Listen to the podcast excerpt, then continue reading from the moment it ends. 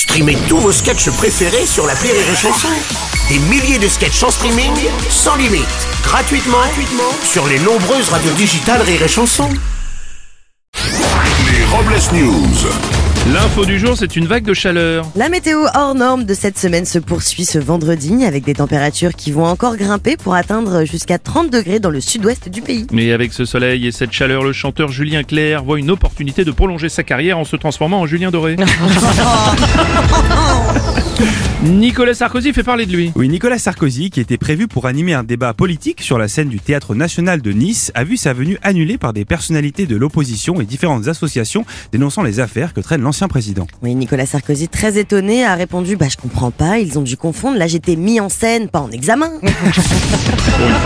Quelle indignité Après Sarkozy, Balkany. Rebondissement dans le procès du couple Balkany qui a fait appel concernant leur peine de prison.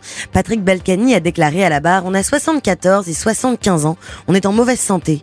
On est dans notre maison avec nos trois chiens et nos deux chats, avec comme seule perspective de mourir. Oui, après cette déclaration au tribunal, Patrick Balkany devrait être nominé au César dans la catégorie meilleur espoir masculin.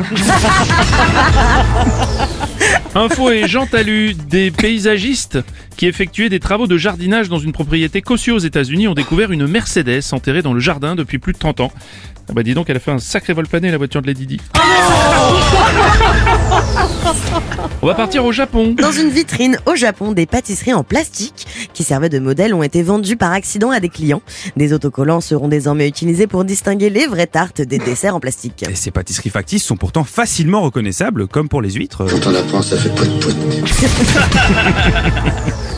On va terminer avec un gros champignon. Un spécialiste de la cueillette de champignons depuis de nombreuses années a réussi à mettre la main sur un cep de 4,3 kg et 23 cm de diamètre. Ouais, si ce champignon est aussi gros et a poussé aussi vite, c'est grâce au coureur du Tour de France qui se serait arrêté là pour se soulager. et pour finir, la pensée du jour. Les hommes, c'est comme le café. Au début, ça excite et après ça énerve. Merci d'avoir suivi les Robles News.